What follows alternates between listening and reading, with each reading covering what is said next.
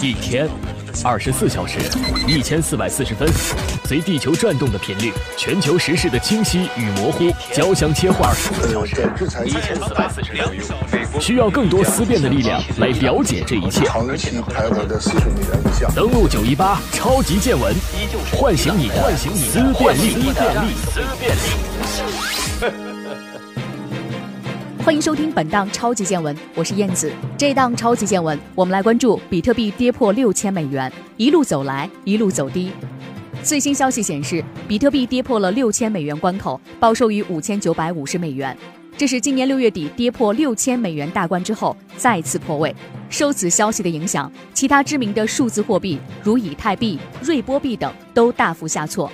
各种空气币或不知名的数字货币跌幅达到百分之九十以上，甚至直接沦为死亡货币。而这次暴跌的原因是美国证交会八月八号推迟发行比特币交易所交易基金，是这轮比特币暴跌最主要的导火索。由于这个基金是第一个加密货币金融产品，因此它的上市受挫，对于比特币的打击非常的大。除此之外，还有一大波消息导致了比特币的下跌。去年央行等各个部门联合发布的禁止 ICO 公告的效果，在现在逐步显现出来。而今年一些币圈的大佬发行了空气币，吸引投资者入场，炒高币价，等韭菜集齐，发币方开始跑路，投资者血本无归。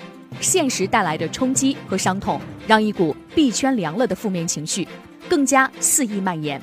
除此之外，挖矿难度的不断加大，矿机价格的不断上升，最重要的是，各国对数字货币的担忧和敏感度逐渐提升，监管条文逐渐进场。曾经的币圈大佬在赚得盆满钵满之后，早已经是洗手退隐，剩下的韭菜也只能是傻乎乎的抬轿子。种种原因都让比特币继续发力，腹背承压。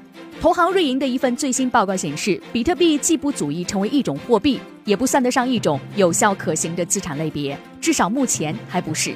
分析表明呢，比特币的结构和高波动性限制了比特币的实用性。归根结底，没有实体的支撑，只靠脆弱的基本面和虚无缥缈的炒作，比特币对于大众而言，也许只能够谈情，不能够说爱。超级见闻，唤醒你的思辨力。感谢收听本档栏目，更多精彩内容，欢迎锁定午间十二点新闻栏目，登录九一八。